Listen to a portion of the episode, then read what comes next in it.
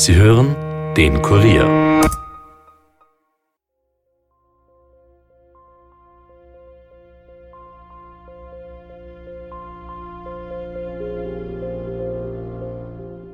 Das Mordopfer war der Werner Haas, zum damaligen Zeitpunkt 46 Jahre alt, ein Diamantenhändler. An dem Tag, wo das passiert ist, das war ungefähr halb neun, habe ich zum Arzt gehen müssen und habe einen Knaller gehört. Wir haben immer gedacht, er war so, I always thought he was a loner, more just focused on his work. Und, und deshalb war das so ein Riesenschritt, wie er diese Freundin damals mitgenommen hat und, und hat es mir vorgestellt. Wir haben auch gleich festgestellt, dass doch einige Schmuckstücke vorhanden sind. Also um einen klassischen Raubmord dürfte es sich nicht gehandelt haben.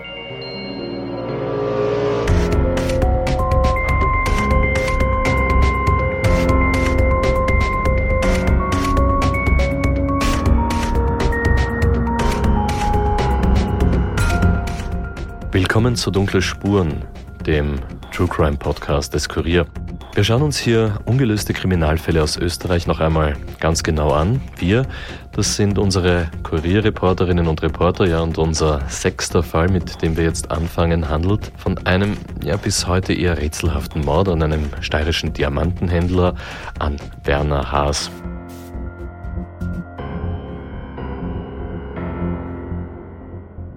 Dieser Mord ist in Wien passiert und es gibt sehr viele Theorien über den Täter, die unsere Reporter Michaela Reibenwein und Dominik Schreiber zusammengetragen haben.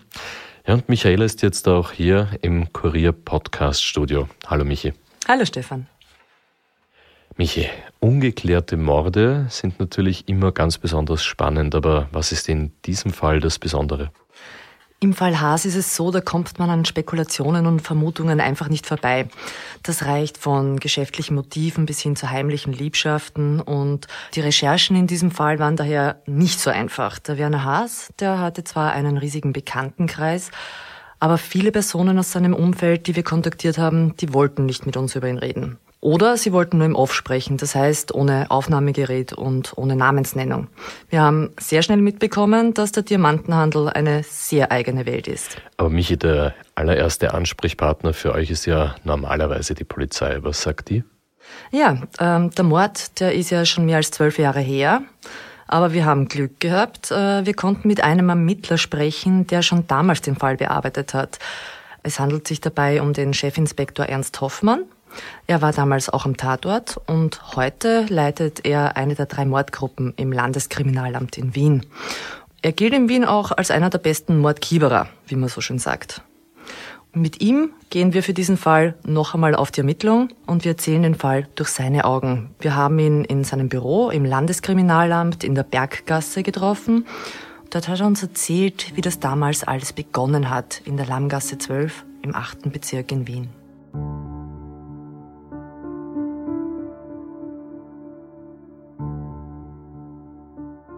Am 27. September 2007 in den späten Abendstunden wurden wir verständigt, dass ein offensichtliches Mordopfer in seiner Wohnung im 8. Bezirk aufgefunden wurde.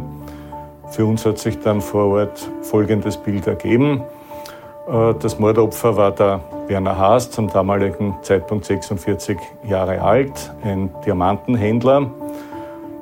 Der Auffindungsort war gleichzeitig seine Wohnadresse und auch Firmensitz.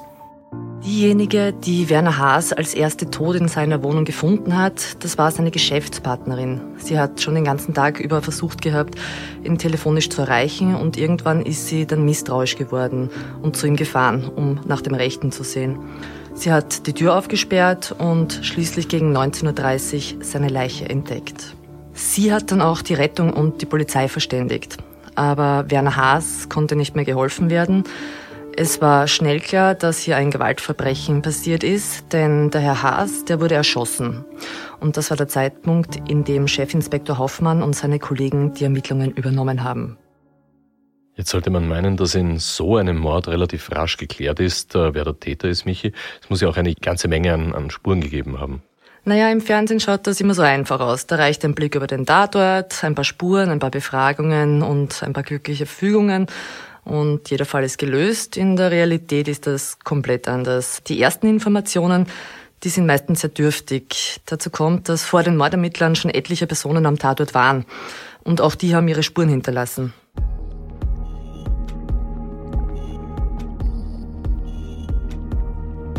Als erstes einmal feststellen, wer war schon alle in der Wohnung. Versuchen einmal, dass alle, die nicht unmittelbar etwas zu tun haben, äh, wegbringen, damit keine ungewollten Spuren gesetzt oder Spuren vernichtet werden. Der Tatort ist eine 150 Quadratmeter große Wohnung im ersten Stock von einem Altbau. Herr Haas hat hier alleine gewohnt und die Wohnung ist in Wohn- und Geschäftsräume unterteilt. Wie sich rasch herausgestellt hat, ist der erste Schuss gleich bei der Eingangstür gefallen. Und zwar in dem Moment, als Werner Haas die Tür geöffnet hat. Der Schuss trifft ihn gleich einmal am Oberkörper. Der Diamantenhändler versucht noch zu flüchten.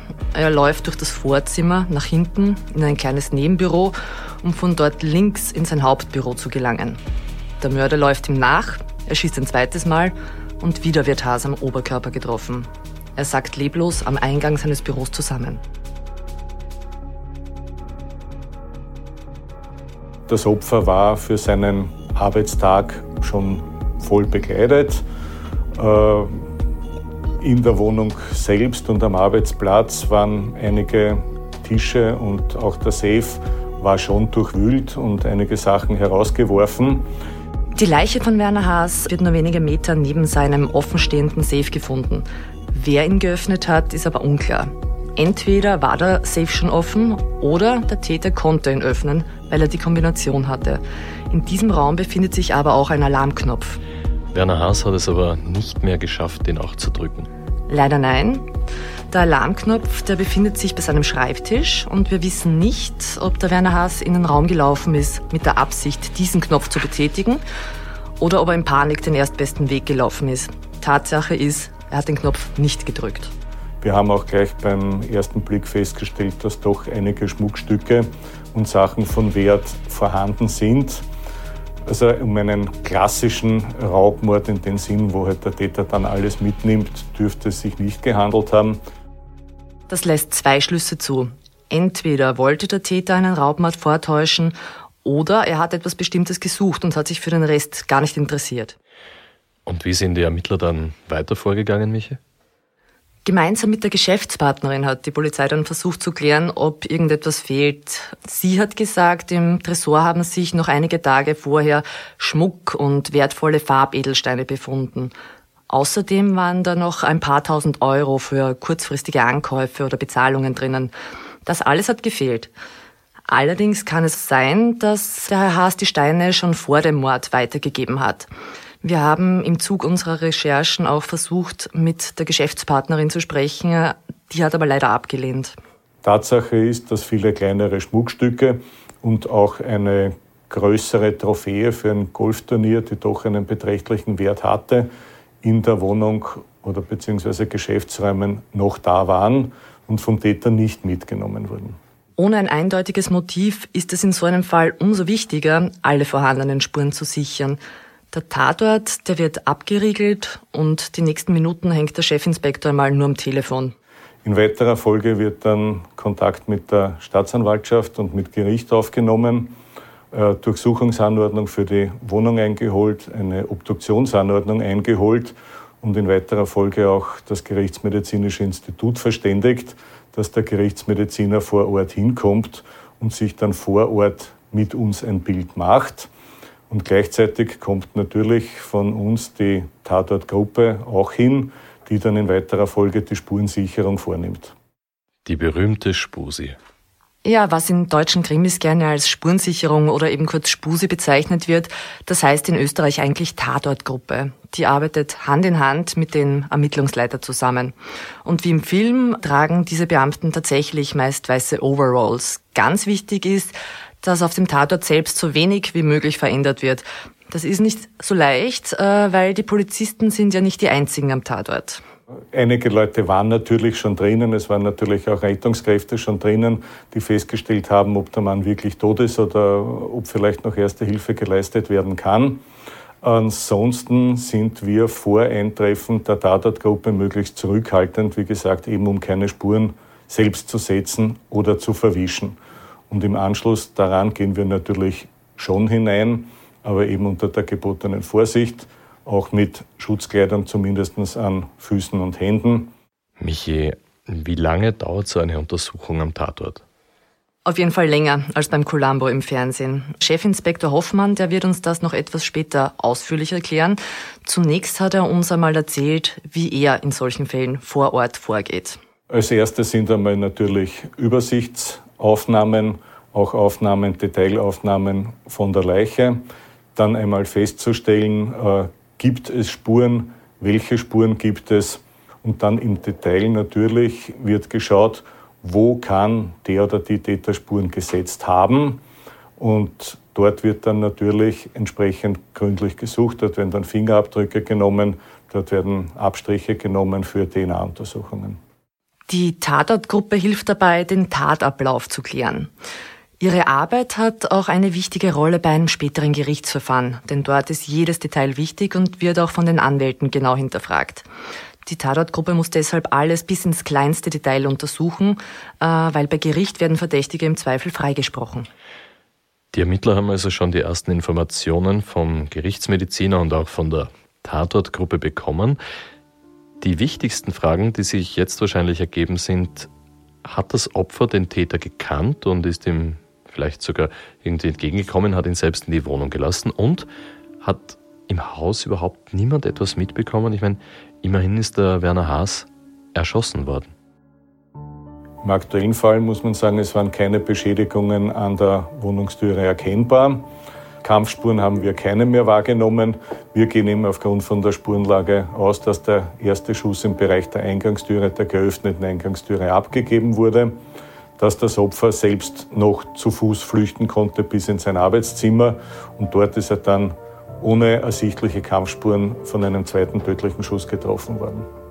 Es gab also keinerlei Kampfspuren, weder beim Eingang noch im Arbeitszimmer. Einen ersten Hoffnungsschimmer gibt es in diesem Augenblick aber für die Ermittler. Werner Haas hatte eine Kamera im Eingangsbereich der Wohnung montieren lassen.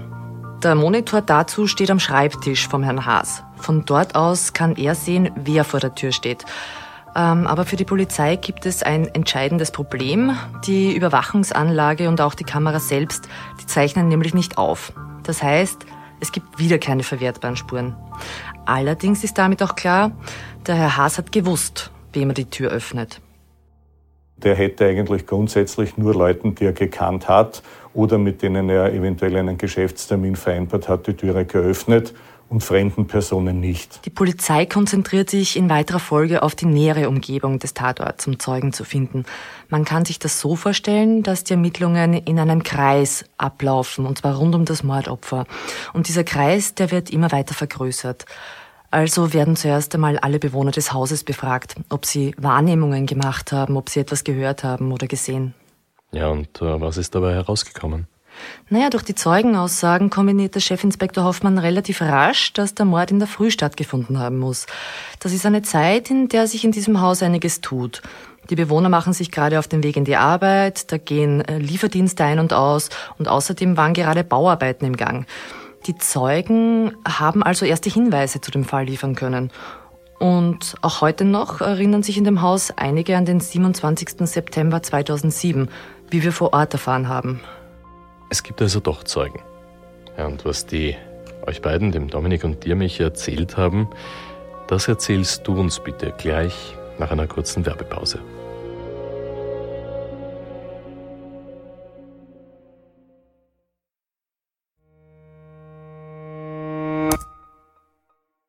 Dunkle Spuren ist ja nicht der einzige Podcast des Kurier.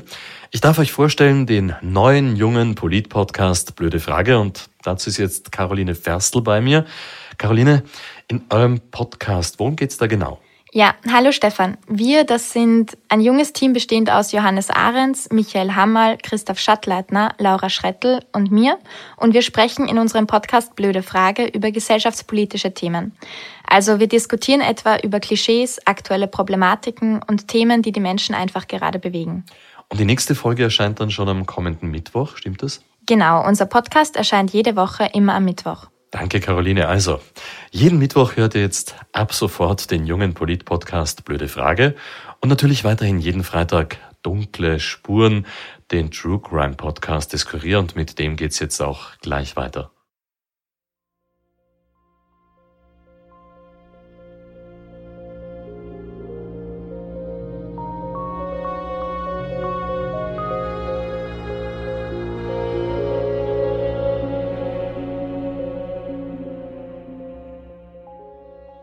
Willkommen zurück zu Dunkle Spuren und zum Fall des ermordeten Werner Haas, einen Diamantenhändler in Wien. Ja, und willkommen zurück, Michi. Dominik Schreiber und du, ihr seid im Zuge eurer Recherchen im Mordfall Werner Haas in dieses Haus gegangen, in der Josefstadt, in das Haus Lammgasse 12. Das haben wir vor der Pause mhm. gehört. Also genau dorthin, wo der Mord passiert ist. Es ist ein schönes altes Haus mit Stufen ins Hochparterre, wo auch der Lift ist. Daneben führen Stiegen hinauf in den ersten Stock, wo der Werner Haas gelebt hat. Heute hängt hier ein Firmenschild. Entschuldigen Sie, sagt Ihnen der Name Werner Haas etwas? Ich habe nur eine kurze Frage. Sagt Ihnen der Name Werner Haas etwas? Sagt Ihnen was? Okay, dann habe ich wirklich Glück, ich bin äh, kontrolliert. Die Polizei hat das ja bis jetzt nicht klären können. Nicht wollen, meiner Ansicht nach. Nicht wollen? Warum meinen Sie? Kommen Sie rein. Und in diesem Stockwerk haben wir den Herrn N getroffen. Der Herr N war der direkte Nachbar von Herrn Haas und er hat darum gebeten, dass wir seinen Namen abkürzen. An dem Tag, wo das passiert ist, das war ungefähr halb neun, habe ich zum Arzt gehen müssen und habe einen Knaller gehört. So, als würde man einen leeren Karton vom ersten Stock runter auf die Straßen schmeißen. Ich habe zu meiner Frau gesagt, du, entweder hat es auf der Straße draußen jetzt gekracht, ja, bin nochmal zurück, oder es ist irgendwas anderes aus. Wir haben dem Ganzen keine weitere Bedeutung beigemessen. Dass hier Schüsse gefallen waren, das wurde ja erst am Abend bekannt. Und das war auch der Zeitpunkt, an dem der Bewohner Gerhard Breuer ins Haus gekommen ist. Wir sind gekommen aus dem Urlaub, spät abends, mit meiner Frau und ich, und, und wir durften nicht herein, da war die Polizei. Die, da war gerade diese Untersuchung. Wir haben lang kämpfen müssen, dass wir überhaupt, also in unser, das war spät nachts schon, ja. Werner Haas hat einen sehr freundlichen Umgang mit den Bewohnern des Hauses gepflegt. Das erzählt uns auch Herr Breuer. Wir waren einmal, einmal ein, ein, ein, ein na, wie so ein Adventbunsch trinken. Das hat er, glaube ich, bei allen Hausparteien gemacht. Also zu irgendeiner Demonstration von seinen Schätzen. Okay. Es war ganz lustig.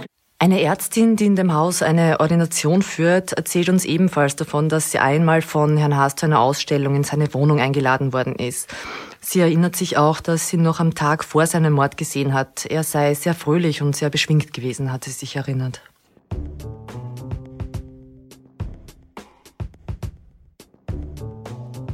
Der Diamantenhändler Werner Haas hat also seine Schätze nicht nur Kunden, sondern sehr, sehr gerne auch Hausbewohnern gezeigt. In seiner Wohnung hat es sogar hin und wieder so etwas wie Ausstellungen gegeben. Ist ihm diese Offenheit vielleicht zum Verhängnis geworden? Womit Werner Haas sein Geld verdient hat, das haben ja alle Bewohner in dem Haus gewusst. Und nicht nur die, das waren viele mehr, die das gewusst haben. Er hat nie ein Geheimnis daraus gemacht. Er hat allerdings auch nie damit geprotzt. Das haben uns alle Freunde und Bekannte gesagt. Bei unserem Besuch in der Lammgasse haben wir dann aber noch etwas erfahren. Und zwar wieder von Herrn N. Und zwar zu dem Zeitpunkt, als er vom Arztbesuch zurückgekehrt ist. Und wie ich vom Arzt komme, stehen unten neben dem großen Spiegel zwei Leute, äh, grüßenfreundlich, junge Leute, grüßenfreundlich. Und das war's. Und ich sage noch zu meiner Frau, selbst Handwerker, die damals im Haus waren hier, grüßen heute noch. Das ist verwunderlich, aber erfreulich. Und am Abend ist dann die Polizei gekommen und hat gefragt, ob wir was gehört haben oder sonst was. Glaubst du, dass diese beiden jungen Leute etwas mit dem Mord zu tun gehabt haben, Michi? Das haben wir dann auch den Chefinspektor gefragt. Wir haben dann die Tatzeit relativ gut einschränken können auf ca. 8.45 Uhr am Morgen. Da haben nämlich mehrere Mieter einen Schuss gehört. Dem haben sie aber anfänglich keine Bedeutung beigemessen, weil zu dieser Zeit Arbeiten im Haus durchgeführt wurden. Und die haben gedacht, dass den Arbeitern irgendetwas passiert ist, heruntergefallen ist oder dass dieser vermeintliche Schuss für sie von denen stammt. Wir haben dann aber festgestellt, dass die Arbeiter zu diesem Zeitpunkt noch gar nicht anwesend waren. Aber wie uns der Chefinspektor erzählt hat, gibt es jemanden, der den Täter vielleicht sogar gesehen hat. Zum Tatzeitpunkt ist ein Mann mit Aktentasche von oben die Stufen hinuntergegangen. Er könnte den Täter kurz vor oder nach der Tat gesehen haben. Leider konnte die Polizei bis heute nicht feststellen, wer dieser mögliche Zeuge war. Und wie ist es dann weitergegangen? Naja, einen Monat später ist dann noch einmal etwas Merkwürdiges passiert. Und wieder hat es Nachbar Herr N. bemerkt. Nach einem Monat kommt, äh, kommt wer her und ist in der Wohnung drinnen. Und die Herr im Büro, nachdem das Wand an Wand war, her plötzlich dort ist Geräusche und, und dass wer spricht. Denken wir, das gibt ja da wohl nicht. Ja, wieso kann da jetzt wer in der Wohnung sein?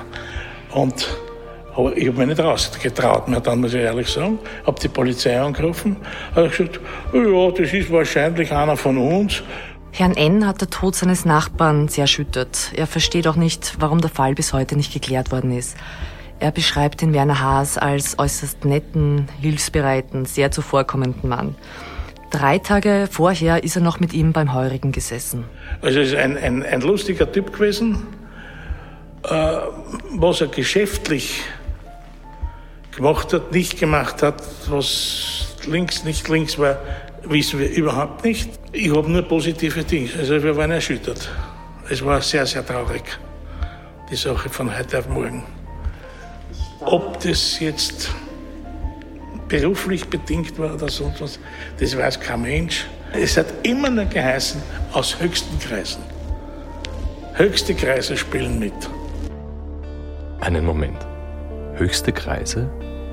Von welchen Kreisen spricht der Herr N hier?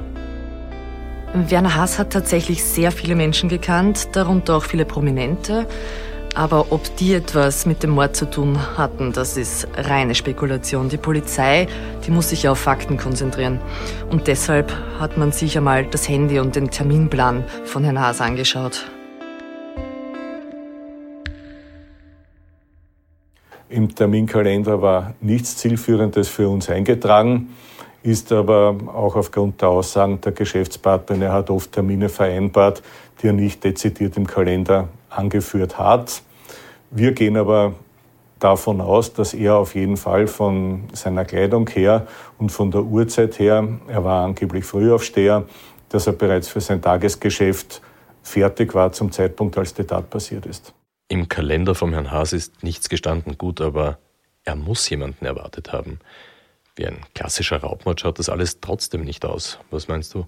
Und wenn es kein Raubmotiv gibt, dann geht es vielleicht um was Privates, eine Beziehungstat. Wie ist Chefinspektor Hoffmann denn weiter vorgegangen? Na, wie vorher schon gesagt, die Polizei, die geht bei solchen Ermittlungen immer kreisförmig vor. Das heißt, von innen nach außen. Die nächsten Schritte von uns waren natürlich als erstes einmal die Feststellung der Angehörigen und auch die Verständigung der Angehörigen vom, vom Ableben des Herrn Werner Haas. Die sind dann natürlich auch befragt worden zu seinen Lebensumständen, was sie uns alles sagen können. Eine sehr wichtige Ansprechpartnerin für uns war natürlich auch die Geschäftspartnerin, da die vom geschäftlichen Umfeld das meiste gewusst hat. In diesem Fall hat die Polizei außergewöhnlich viele Leute überprüft und befragt. Ganz einfach deshalb, weil die Kontaktliste von Werner Haas sehr umfangreich war. Hunderte Personen sind befragt worden. Werner Haas hat mit Diamanten gehandelt. Vielleicht ist ein geschäftliches Motiv ja doch naheliegend. Naja, zumindest möglich. Es geht ja um sehr viel Geld und deshalb musste auch geprüft werden, ob sich Werner Haas vielleicht nicht nur Freunde gemacht hat, ob er vielleicht Probleme mit Kunden hatte, ob sich jemand vielleicht von ihm betrogen gefühlt hat oder ob es Geschäfte mit zwielichtigen Personen gab. Und so, wie der Mord abgelaufen ist, das war ja keine Tat von einem Anfänger. Das schaut nach einem Profi aus. Ja, und dann habt ihr euch auch einen Profi geholt. Genau. Und einen, der sich in der Diamantenwelt auskennt. Das ist nämlich der Herr Leopold Rössler. Er ist der Präsident der österreichischen Gemologischen Gesellschaft und war auch mit Werner Haas befreundet. Mich einen Moment, was bitte ist eine Gemologische Gesellschaft? Naja, das sind Edelsteinspezialisten. Der Werner, ein, ein beginnender Manager, der Diamanten auf modernen Stil verkaufen wollte.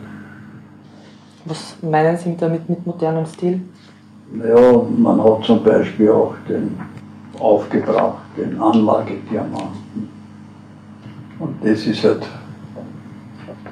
auch für damalige Zeiten ein heißes Eisen gewesen. Und das könnte auch die Ursache gewesen sein, äh, dass er sein Leben lassen musste. Wo war konkret das Problem bei Anlagediamanten? Schauen Sie, bei Diamant ist es, gibt ja ein Problem und das ist der Preis. Außerdem war Werner Haas der Erste, der sogenannte Fancy Diamonds in Österreich verkauft hat. Das waren bunte Diamanten. Das hat damals für Furore gesorgt. Werner Haas hat damals sogar mit einem besonders großen Stein für ein Foto im Kurier posiert. Das war damals schon eine Sensation. Jetzt heute ist keine Sensation mehr, weil heute werden die, werden die in großen Mengen verkauft und synthetisch hergestellt. Das ist alles heute kein Thema mehr. Aber damals war es noch eine Rarität. Leopold Rössler beschreibt seinen Freund jedenfalls als fachlich top. Er sei ein guter Kaufmann gewesen, manchmal allerdings zu gutmütig. Er glaubt nicht, dass sich vielleicht ein Kunde betrogen gefühlt haben könnte. Auch die Polizei hat nichts gefunden, was in diese Richtung hindeuten könnte. Aber Rössler beschreibt den Diamantenhandel auch als besonders hartes Geschäft. Der Diamantenhandel ist ein eigener Handel. Es gibt auch kaum Frauen, die mit die Diamanten verkaufen. Warum? Zu gefährlich? Das ist ein hartes Geschäft. Ist dann noch. Also da muss, da muss gut beschlagen sein. Die dürfen nicht vergessen, sie gehen ja immer mit Werte spazieren. Wie später ermittelt worden ist, sind die Geschäfte von Werner Haas einmal besser, einmal schlechter gelaufen. Reich war er jedenfalls nicht. Seine Schwägerin hat uns erzählt, dass er ein Leasingauto gefahren ist. Sie und ihr Mann, also der Bruder von Werner Haas, haben uns auch ein wenig über seine Herkunft erzählt. Wir haben das Ehepaar im Landeskriminalamt in Wien getroffen. Die beiden haben zu Chefinspektor Hoffmann ein sehr gutes Verhältnis, eine sehr gute Verbindung und deshalb wollten sie ihn auch dabei haben, wenn sie mit uns sprechen. Allerdings, sie wollten nicht in ein Mikro reden. Ja, immerhin habt ihr mit ihnen sprechen können und ihre Informationen sollten uns helfen, Werner Haas, ja, sagen wir es einmal so, besser kennenzulernen. Das tun sie auf alle Fälle. Also sie haben uns erzählt, dass Werner Haas etwa alle sechs Wochen nach Hause in die Steiermark gekommen ist. Er stammt ja aus dem kleinen Ort Limbach und er ist in sehr bescheidenen Verhältnissen aufgewachsen. Sein Vater war Zimmerer, die Mutter Hausfrau. Und nach seiner Matura ist er Finanz- und Wirtschaftsberater geworden. Etwas später ist er dann zu einer Diamantenfirma nach Wien gewechselt. Der Chef dort, der war sehr viel unterwegs und er hat das Ganze mehr oder weniger leiten müssen. Und irgendwann hat er sich deshalb gedacht, da mache ich es gleich selber und hat sein eigenes Unternehmen gegründet. Okay, das ist die berufliche Seite, aber wie hat das Privatleben vom Herrn Haas ausgeschaut? Sein Bruder und die Schwägerin haben uns erzählt, dass er seit einigen Monaten eine Beziehung gehabt hat, und zwar zu einer Tierärztin aus Slowenien. Es soll nach etwas Ernstem ausgeschaut haben. Und das war durchaus außergewöhnlich. Er hat diese Frau sogar nach London mitgenommen, um sie dort einer Geschäftspartnerin vorzustellen. Diese Frau, das war Amanda Holloway und die haben wir telefonisch erreicht. Wir haben immer gedacht, er war so, I always thought he was a loner, more just focused on his work. Und, und deshalb war das so ein Riesenschritt, wie er diese Freundin damals mitgenommen hat und, und hat es mir vorgestellt. Das war das erste Mal, dass er mir überhaupt jemals vorgestellt hat, über die ganzen Jahre, in denen ich ihn gekannt habe. Amanda Holloway hat eine Zeit lang in Wien gelebt. Über Freunde hat sie damals den Werner Haas kennengelernt und sie hat auch bei ihm gearbeitet. Als sie nach London gezogen ist, hat er Kontakt gehalten. Hin und wieder hat sie für ihn Schmuckausstellungen gemacht, zu denen sie Freunde eingeladen hat. Und wenn etwas verkauft worden ist, dann hat sie eine Provision von Werner Haas bekommen. Er hat auf ihre Meinung viel gehalten. Und er ist mit ihr nach England gekommen und er wollte meine Meinung wissen. Dann wir sind essen gegangen und gesagt, ja, was glaubst du, wie findest du sie? Habe ich gesagt, ja, die ist ganz nett. Und, und dann ist er eigentlich dann mit ihr zusammen gewesen ich weiß nicht, wie lange zusammen gewesen ist mit ihr, aber ich habe eigentlich gedacht, er will sie heiraten und die würden Kinder haben. Werner Haas dürfte es tatsächlich ernst gemeint haben mit dieser Frau. Seine Schwägerin hat uns erzählt, dass im Raum stand, dass sie in nächster Zeit nach Wien zieht. Bis dahin ist der Werner Haas oft nach Slowenien gefahren, um sie zu treffen. Ähm, die Frau war nämlich zu diesem Zeitpunkt auch gerade frisch geschieden und das ist natürlich ein Punkt, wo auch die Ermittler eingehakt haben. Die Lebensgefährtin ist zwar geschieden gewesen zu diesem Zeitpunkt. Kann natürlich auch ein Motiv sein. Wir haben aber auch den Ex-Mann von ihr überprüfen lassen. Auch ihr Umfeld und was festgestellt wurde, war das eine einvernehmliche Scheidung ohne irgendwelche Schmutzwäsche und auch der Ex-Mann hatte ein eindeutiges Alibi und wir können hier einen Grund für die Tat ausschließen. Allerdings war sie nicht die einzige Frau in seinem Leben. Es bleibt also spannend. Danke erst einmal, Michi. Ja, wer war also der Privatmann Werner Haas? Wie hat er die letzten Stunden vor seinem Mord verbracht und was hat die Polizei noch herausfinden können? Das alles hört ihr im nächsten Teil des Falles Werner Haas.